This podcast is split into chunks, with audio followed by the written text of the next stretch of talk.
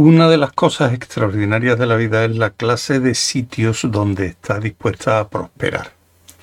En cualquier lugar donde puedas encontrar cierta especie de asidero, ya sea en los embriagadores mares de Santraginus 5, donde parece que a los peces les importa un bledo saber en qué dirección nada, o en las tormentas de fuego de Frastra, donde, según dicen, la vida empieza a los 40.000 grados. O bien ahondando en el intestino delgado de una rata simplemente por puro placer. La vida siempre, encuentra un medio de aferrarse a alguna parte. Y existirá vida incluso en Nueva York, aunque es difícil saber por qué. En invierno la temperatura cae bastante por debajo del mínimo legal, o mejor dicho, así sería si alguien tuviera el sentido común de establecer un mínimo legal.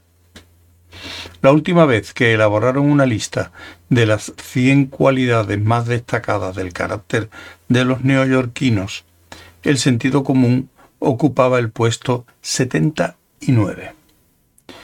En verano hace demasiado calor. Una cosa es pertenecer a una forma de vida que prospera con el calor y considera, como los frastrianos, que una fluctuación entre 40.000 y 40.004 representa una temperatura estable y otra muy distinta ser la especie de animal que tiene que envolverse en montones de otros animales en un punto de su órbita planetaria, para luego encontrarse media órbita después con que la piel se le está llenando de ampollas. La primavera está sobrevalorada.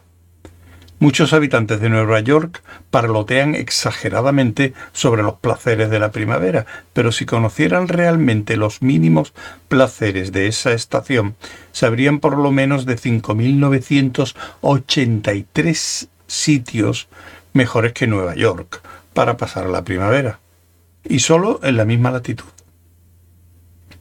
El otoño, sin embargo, es lo peor. Pocas cosas son peores que el otoño en Nueva York algunas de las formas de vida que habitan en los intestinos delgados de la rata no estarían de acuerdo, pero como en cualquier caso la mayoría de las cosas que viven en el intestino delgado de la rata son desagradables, su opinión puede y debe descontarse.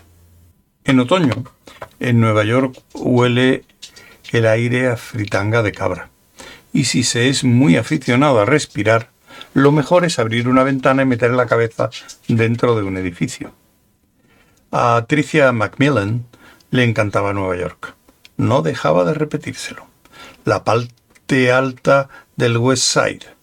Sí, el centro. Vaya, menudas tiendas. Soho, East Village, ropa, libros, sushi, comida italiana, comestibles finos. Ah. Cine. Ah, otra vez. Tricia acababa de ver la última película de Woody Allen, que trataba de la angustia de ser neurótico en Nueva York. Ya había hecho un par de as de ellas que exploraban el mismo tema, y Tricia se preguntaba si alguna vez se le había ocurrido marcharse a vivir a otro sitio. Pero le dijeron que era totalmente contrario a la idea. Así que, más películas, pensó ella. A Tricia le encantaba Nueva York por el hecho de que a uno le gustara esa ciudad, suponía una buena oportunidad de ascenso profesional. Buena oportunidad para comprar y comer bien. No tan buena para coger un taxi ni disfrutar de aceras de buena calidad, pero indudablemente era una buena baza profesional que se contaba entre las mejores y de primer orden. Tricia era un personaje central de la televisión, una presentadora. Y Nueva York era donde se centraba la mayor parte de la televisión mundial. Hasta entonces, Tricia había desarrollado su actividad de presentadora principalmente en Gran Bretaña. Noticias regionales, luego el telediario del desayuno y después el primero de la noche. Si el lenguaje lo permitiera, podría habérsela denominado un personaje central en rápida ascensión. Pero bueno, hablamos de televisión, así que no importa. Era un personaje en rápida ascensión. Tenía lo necesario, una cabellera espléndida, profundo conocimiento estratégico del jarabe de pico, inteligencia para comprender el mundo y una leve y secreta indiferencia interior que revelaba un total desapego. A todo el mundo le llega el momento de la gran oportunidad de su vida. Si se deja perder la que de verdad interesa, todo lo demás resulta misteriosamente fácil. Tricia solo había perdido una oportunidad. Para entonces, al pensar en ello ya no se ponía a temblar tanto como antes. Suponía que esa pequeña parte de ella era lo que se había apagado. La NBS necesitaba una nueva presentadora. Mo Minetti iba a tener un hijo y dejaba el programa matinal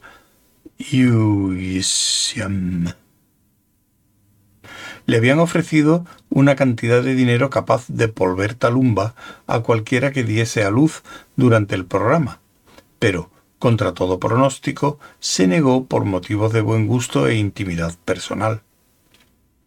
Equipos de abogados de la NBS pasaron su contrato por un tamiz para ver si dichos motivos eran legítimos. Pero al final, de mala gana, tuvieron que dejarla marchar. Eso les resultó especialmente mortificante, porque dejar marchar a alguien de mala gana era una expresión que fácilmente podían aplicarles a ellos. Se decía que, a lo mejor, quizá no viniera mal un acento inglés. El pelo, el tono de piel y la ortodoncia tenían que estar a la altura de una cadena de televisión norteamericana, pero había un montón de acentos británicos dando gracias a sus madres por los Oscar o cantando en Broadway, y cierto público insólitamente numeroso prendido de acentos británicos con peluca en el Masterpiece Theatre. Acentos británicos contaban chistes sobre David Letterman y Jay Leno. Nadie entendía los chistes, pero todos respondían muy bien al acento.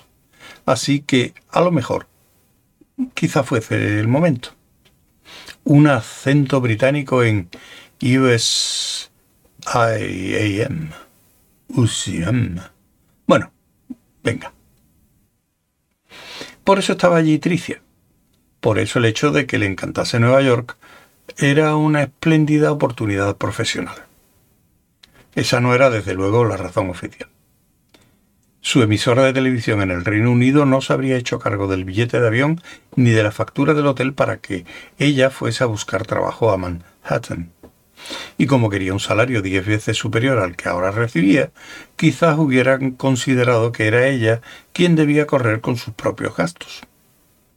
Pero Tricia inventó una historia, encontró un pretexto, tuvo muy callado todo lo demás, y la emisora se hizo cargo del viaje.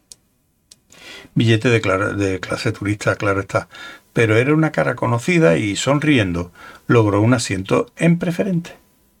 Las gestiones adecuadas le consiguieron una estupenda habitación en el Brentwood. Y allí estaba, pensando qué debía hacer a continuación. Una cosa eran los rumores y otra establecer contacto. Tenía un par de nombres, un par de números, pero le hicieron esperar indefinidamente un par de veces y ya estaba de nuevo en el punto de salida. Hizo sondeos, dejó recados, pero hasta el momento no había recibido ninguna contestación. El trabajo que había venido a hacer lo despachó en una mañana. El trabajo imaginario que buscaba solo brillaba tentadoramente en un horizonte inalcanzable. Mierda. Tomó un taxi a la salida del cine para volver al Brentwood. El taxi no pudo arrimarse a la acera porque una enorme limusina ocupaba todo el espacio disponible y Tricia tuvo que apretarse contra ella para pasar. Dejó atrás el aire fétido a cabra frita y entró en el vestíbulo, fresco y agradable. El fino algodón de la blusa se le pegaba como mugre a la piel. Tenía el pelo como si lo hubiera comprado en una verbena pegado a un palito. En recepción preguntó si tenía algún recado, con la sombría impresión de que no habría ninguno. Pero sí había. Vaya. Bien.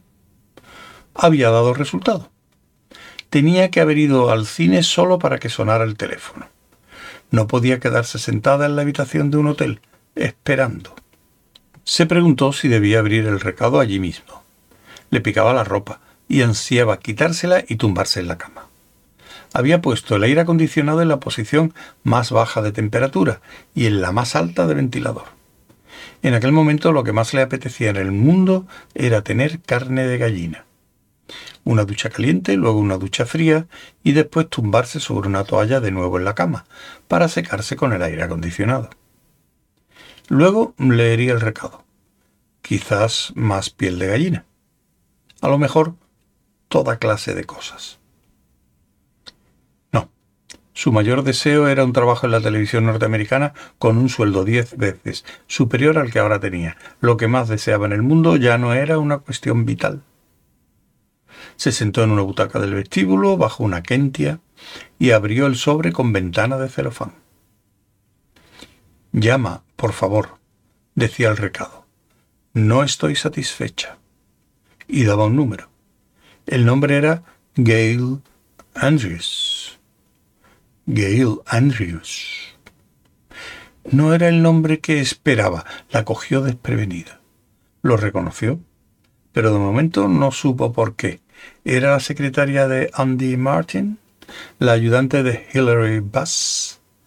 Martin y Bass eran las dos llamadas de contacto principales que había hecho o intentado hacer a la NBS. ¿Y qué significaba aquello de no estoy satisfecha? ¿No estoy satisfecha?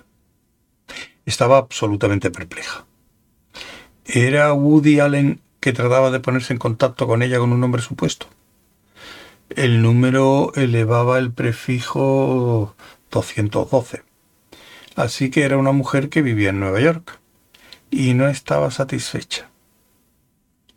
Bueno, eso redució un poco las posibilidades, ¿no? Volvió a dirigirse al recepcionista. No entiendo este recado que acaba de entregarme, le dijo. Una persona que no conozco ha intentado llamarme y asegura que no está satisfecha. El recepcionista examinó la nota con el ceño fruncido. ¿Conoce a esta persona? inquirió. No, contestó Tricia. Mmm, repuso el recepcionista. Parece que no está satisfecha con, por algo. Sí. Aquí hay un nombre. Gail Andrews. ¿Conoce a alguien que se llame así? No.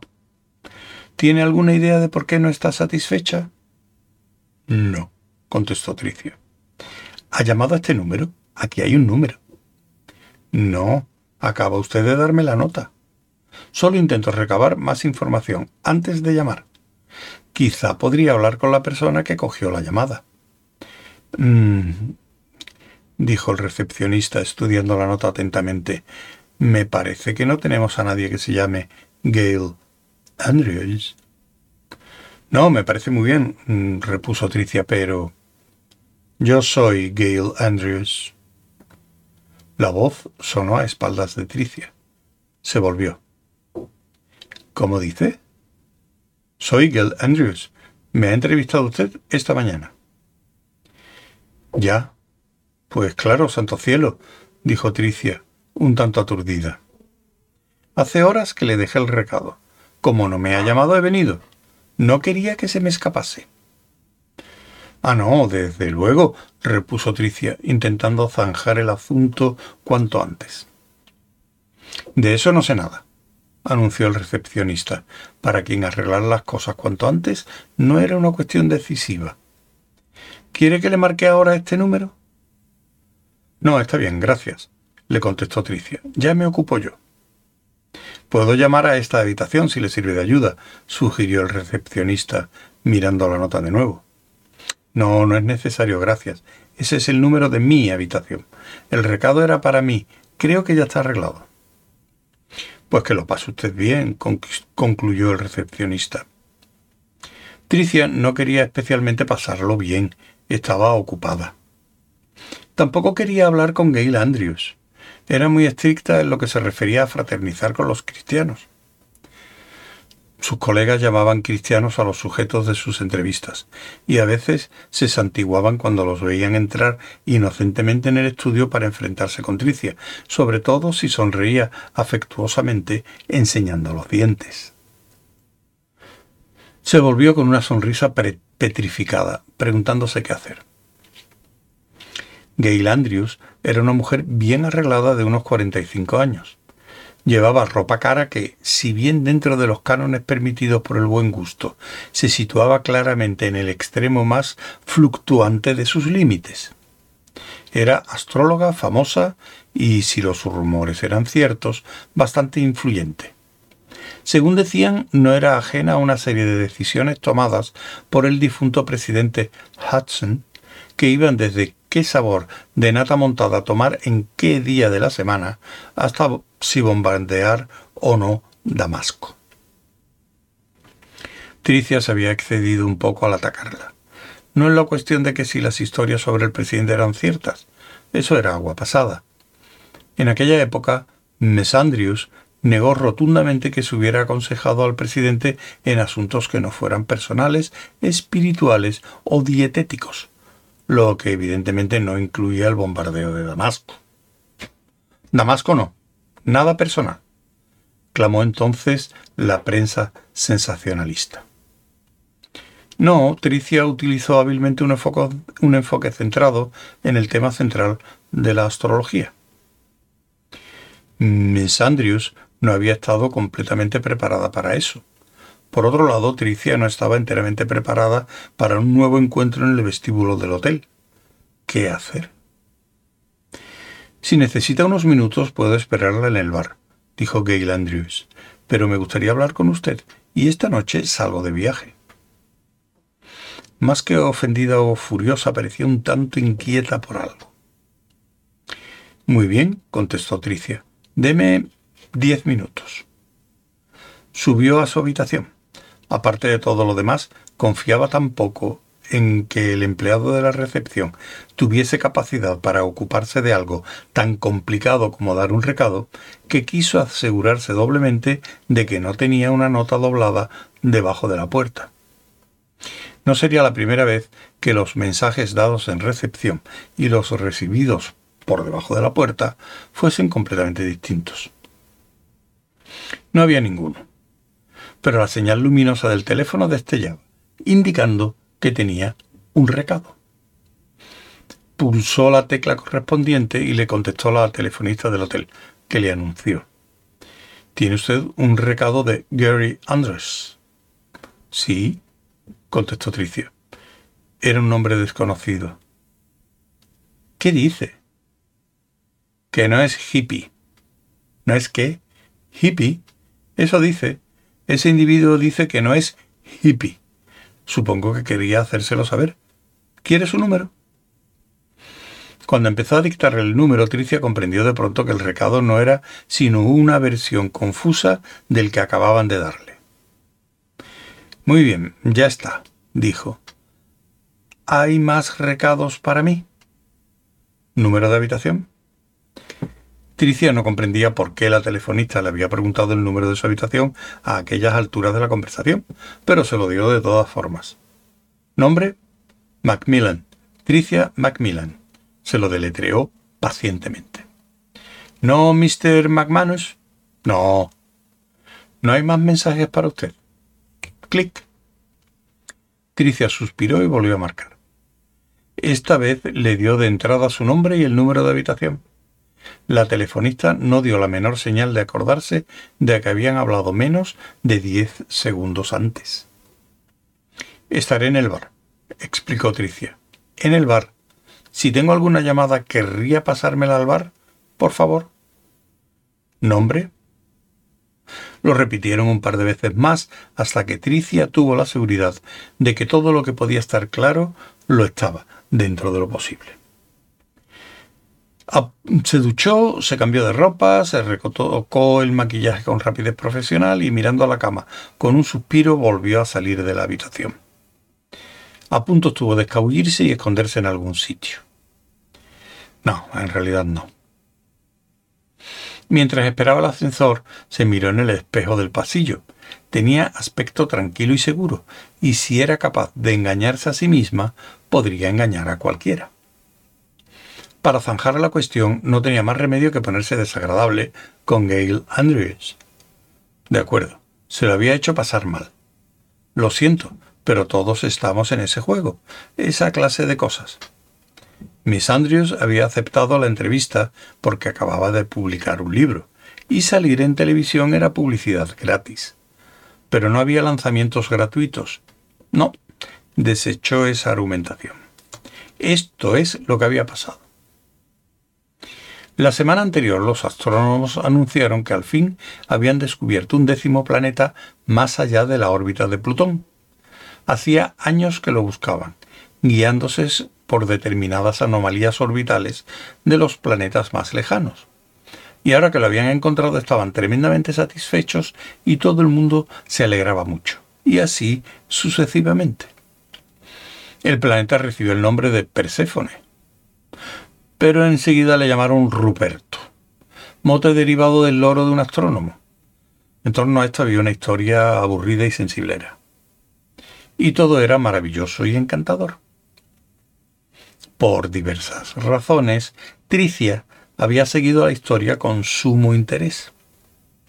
Entonces, cuando intentaba encontrar una buena justificación para viajar a Nueva York, a expensas de su compañía de televisión, leyó por casualidad una reseña periodística sobre Gail Andrews y su nuevo libro, Tú y tus planetas. Gail Andrews no era exactamente un nombre conocido, pero en cuanto se mencionaba el presidente Hudson, Nata Montada y la amputación de Damasco, el mundo había avanzado desde los ataques quirúrgicos. En realidad el nombre oficial había sido damascectomía, que significaba extirpación de Damasco. Todo el mundo recordaba quién era. Tricia vio en ella una idea interesante y se apresuró a convencer a su productor.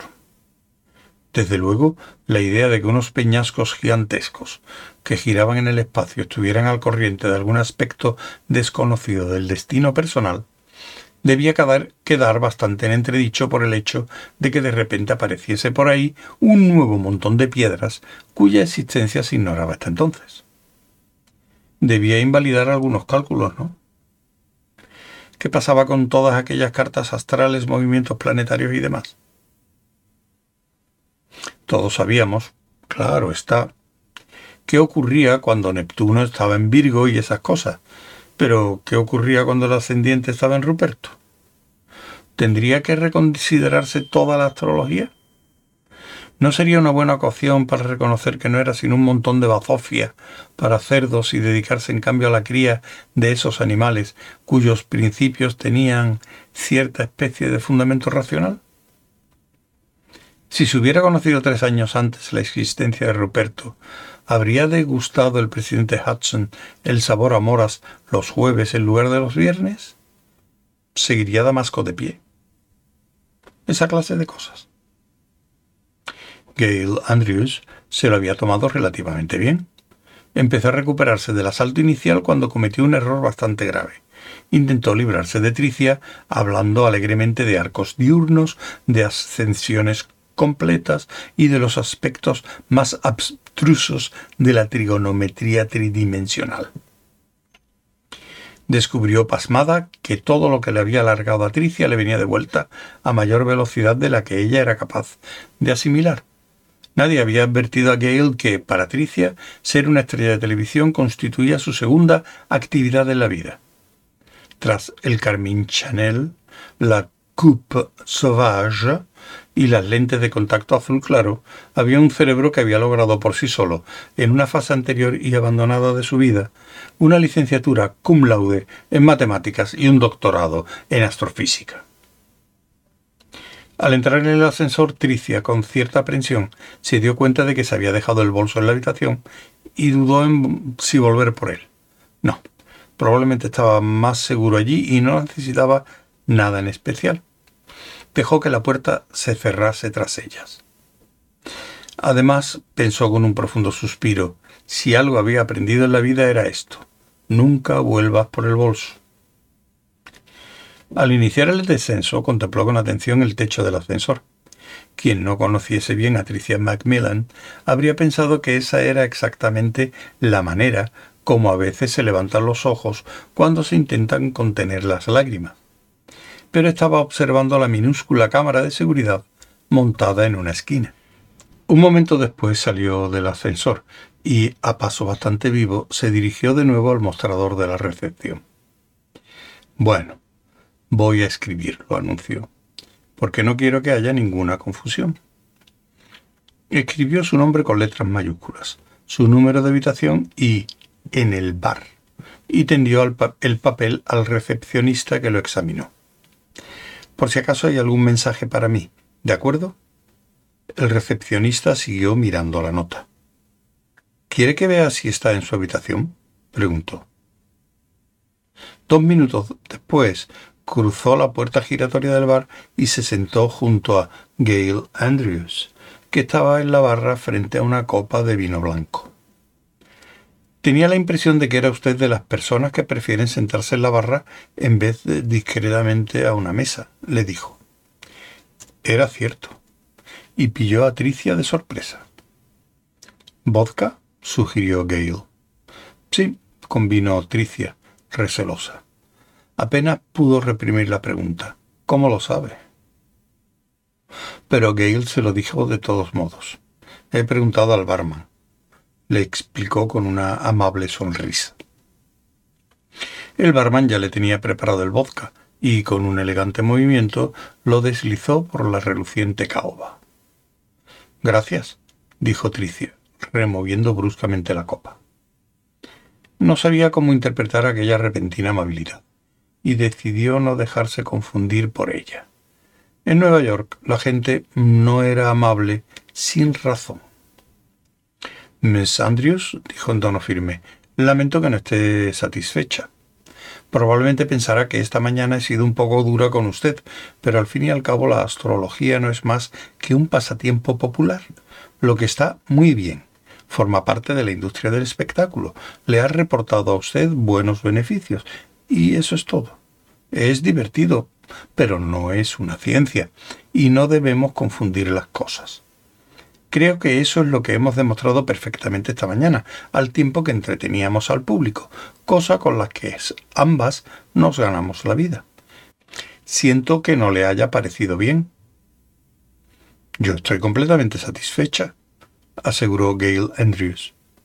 Ah, repuso Tricia, no del todo segura cómo interpretar aquello. En su recado decía que no estaba satisfecha.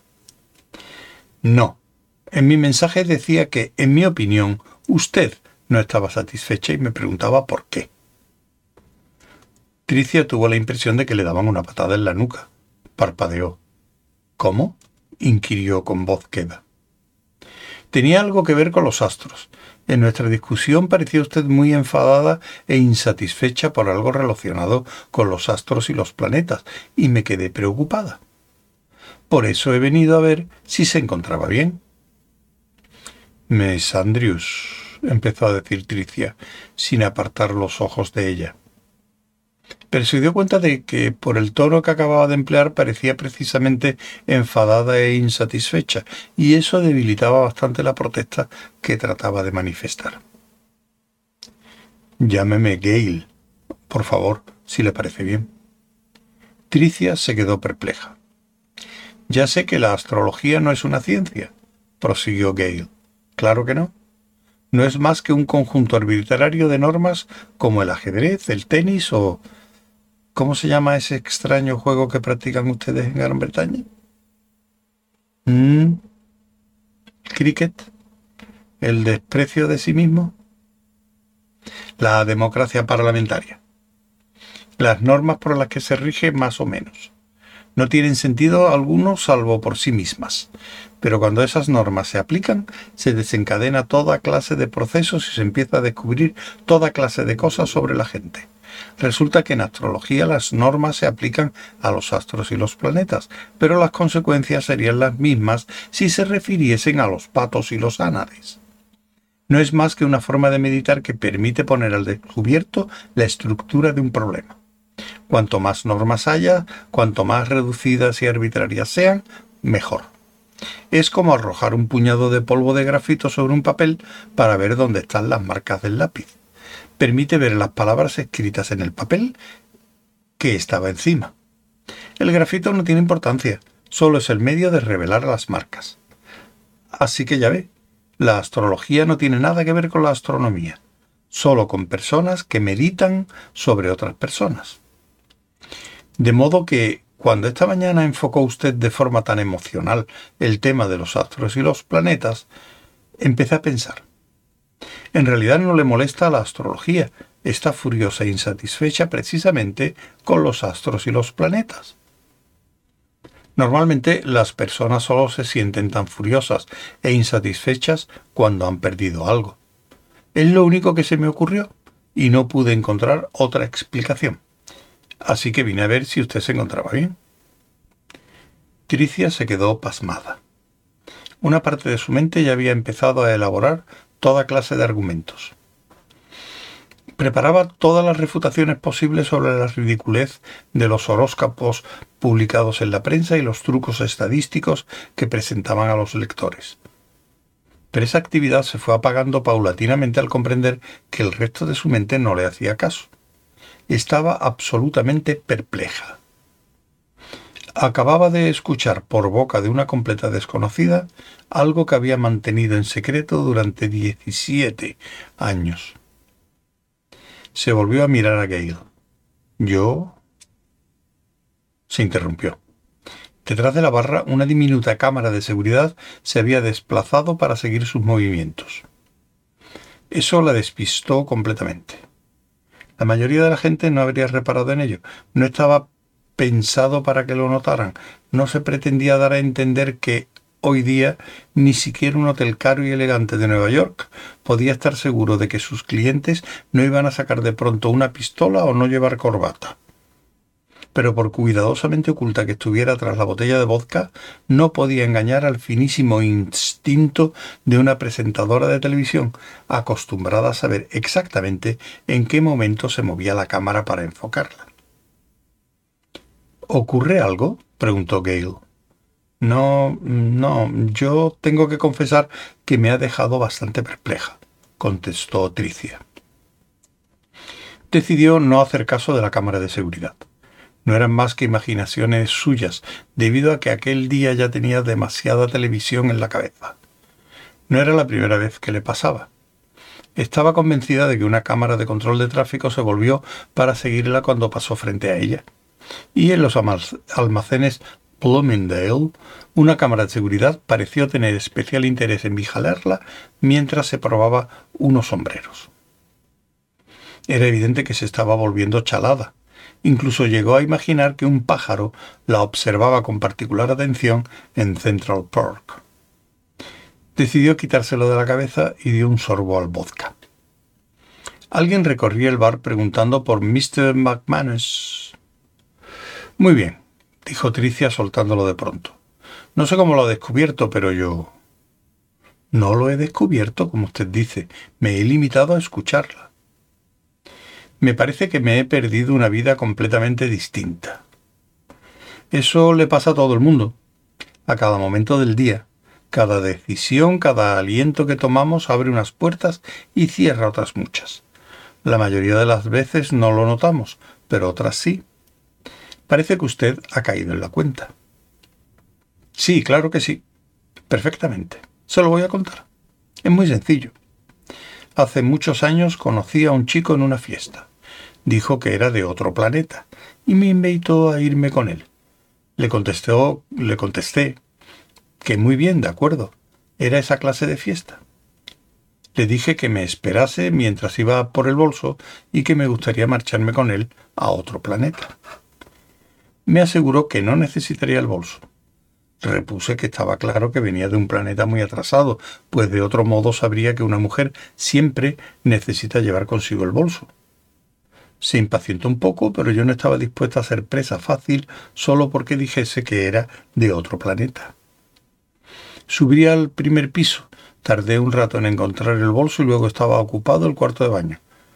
Cuando bajé, él ya no estaba. Hizo una pausa. ¿Y? dijo Gale. La puerta del jardín estaba abierta. Salí a la calle. Había luces. Un objeto destellante. Llegué justo a tiempo de ver cómo se elevaba en el aire para luego desaparecer a toda velocidad entre las nubes. Eso fue todo. Fin de la historia. Fin de una vida y comienzo de otra. Pero apenas pasa un momento de esta vida sin que me pregunte por mi otro yo. Un yo que no hubiese vuelto por el bolso. Tengo la impresión de que ese otro yo anda por ahí, en alguna parte, y yo soy su sombra. Un miembro del personal del hotel recorría ahora el bar preguntando por Mr. Miller. Nadie se llamaba así. ¿Cree verdaderamente que esa persona era de otro planeta? preguntó Gale. Sí, desde luego. Estaba la nave especial. Ah, y además tenía dos cabezas. ¿Dos? ¿Y nadie más se dio cuenta? Era una fiesta de disfraces. Ya entiendo. Llevaba encima una jaula de pájaro, claro está, cubierta con un paño. Decía que tenía un loro. Daba golpecitos en la jaula y salían graznidos y un montón de estúpidos Lorita Benita y esas cosas. Luego retiró el paño un momento y soltó una estruendosa carcajada. Había otra cabeza que reía al tiempo que él. Le aseguro que fue un momento preocupante. Creo que quizá hizo usted lo que debía, ¿no le parece, querida? No, aseguró Tricia. No hice lo que debía. Ni tampoco pude seguir haciendo lo que hacía. Era astrofísica, ya sabe usted. No se puede ser una buena astrofísica si no se conoce realmente a alguien de otro planeta con dos cabezas y una de ellas finge que es un loro. Simplemente no se puede. Al menos yo no pude. Comprendo que le resultará duro, y probablemente es por eso por lo que usted tiende a ser un poco dura con otras personas que hablan de cosas que parecen completamente absurdas. Sí, convino Tricia. Supongo que tienes razón. Lo siento. No tiene importancia. A propósito, es usted la primera persona a quien cuento esto. Me pregunto si es usted casada. Pues no. Hoy resulta difícil adivinarlo, ¿verdad? Pero hace bien en preguntar, porque esa fue probablemente la razón. He estado a punto más de una vez, sobre todo porque quería tener un niño. Pero todos los chicos acababan preguntando por qué no les quitaba la vista del hombro. ¿Qué podía decirles? Una vez hasta pensé en dirigirme a un banco de esperma y conformarme con lo que viniese. Tener un hijo de un desconocido, al azar. ¿En serio? No sería capaz de hacer eso, ¿verdad? Probablemente no, dijo Tricia riendo. No llegué a ir, así que no lo averigüé. No lo hice. La historia de mi vida. Jamás he llegado a hacer nada en serio. Por eso trabajo en la televisión, supongo. Ahí no hay nada serio. Disculpe, señora, ¿es usted Tricia Macmillan? Tricia se volvió sorprendida. Era un hombre con gorra de chofer. Sí, contestó, volviéndose a tranquilizar de inmediato. Hace una hora que la estoy buscando, señora. En el hotel me dijeron que no conocían a nadie con ese nombre, pero lo comprobé otra vez con la oficina de Mr. Martin y, sin ningún género de duda, me aseguraron que era aquí donde se alojaba usted. De modo que volví a preguntar y cuando me repitieron que no la conocían hice que la buscaron botones, de todos modos, pero no la encontraron. Así que pedí a la oficina que me enviaran por el fax del coche una fotografía suya para echar un vistazo personalmente. Miró su reloj. Quizá ya sea un poco tarde, pero ¿quiere venir de todos modos? Tricia se quedó pasmada. ¿Mr. Martin? ¿Se refiere a Andy Martin de la NBS? Exactamente, señora. Prueba de pantalla para USIAM. Tricia bajó disparada del asiento. Ni quería pensar en todos los recados que había oído para Mr. McManus y Mr. Miller. Pero tenemos que apresurarnos, advirtió el chofer. He oído que Mr. Martin es partidario de probar un acento británico. En la emisora su jefe está absolutamente en contra de la idea. Es Mr. Swingle.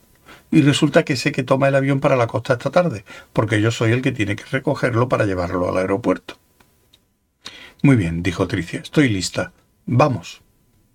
Perfectamente, señora. Es la gran limusina estacionada frente a la entrada. Lo siento, dijo Tricia volviéndose a Gail. Vaya, vaya usted, repuso el astrólogo. Y buena suerte. Me alegro de haberla conocido. Tricia hizo ademán de coger el bolso para sacar dinero. Maldita sea, exclamó. Se lo había dejado arriba. Yo pago las copas, insistió Gale. De verdad, ha sido muy interesante. Tricia suspiró. Mire, siento de verdad lo de esta mañana y no diga una palabra más. No es más que astrología, es inofensiva. No se acaba el mundo por eso. Gracias, dijo Tricia, abrazándola en un impulso. ¿Lo lleva todo? inquirió el chofer. ¿No quiere recoger el bolso ni nada? Si hay algo que he aprendido en la vida, repuso Tricia, es a no volver a por el bolso. Poco más de una hora después, Tricia se sentó en una de las camas gemelas de la habitación del hotel. Estuvo unos minutos sin moverse, mirando fijamente el bolso, que reposaba inocentemente encima de la otra cama. En la mano tenía una nota de Gail Andrews, que decía No se sienta demasiado decepcionada. Llámeme si quiere hablar de ello. Yo que usted no saldría de la habitación hasta mañana por la noche. Descanse un poco, pero no me tome en serio y no se preocupe. No es más que astrología, no el fin del mundo. Gail.